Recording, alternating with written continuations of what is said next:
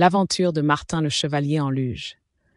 Il était une fois, dans un royaume lointain et enneigé, un jeune chevalier nommé Martin.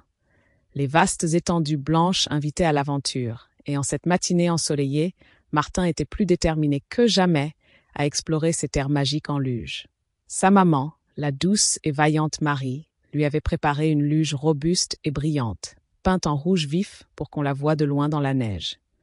Avant de partir, Marie dit à Martin N'oublie pas de porter ton manteau le plus chaud et prends soin de toi, mon brave chevalier.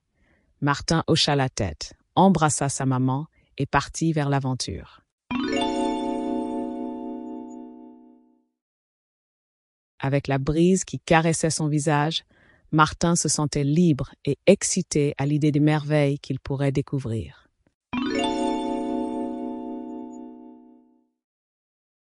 La luge l'emporta vers la forêt enchantée, où les arbres chuchotaient des secrets anciens. Une brise glacée soufflait, et tout à coup, un frisson parcourut le corps de Martin.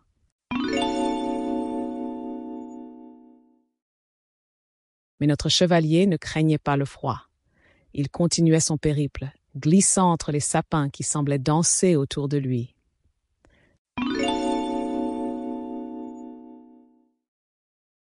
Tout à coup, au détour d'un grand pin, Martin tomba sur un renard égaré. L'animal avait l'air triste et seul. Que t'arrive-t-il, petit renard? demanda Martin avec bienveillance. Le renard exprima qu'il cherchait sa famille. Sans hésiter, Martin proposa son aide. Ensemble, ils suivirent divers indices et parcoururent des collines scintillantes.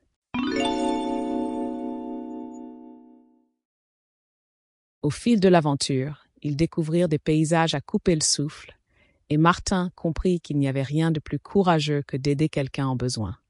Finalement, grâce à la détermination et la gentillesse de Martin, le renard retrouva sa famille.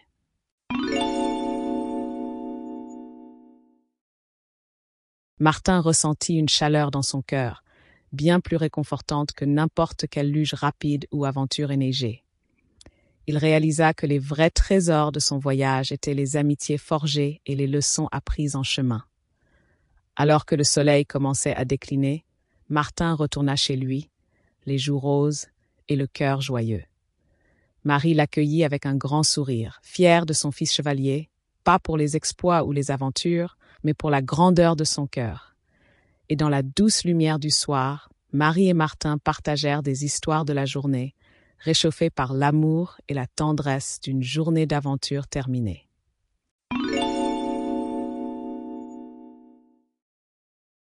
Fin.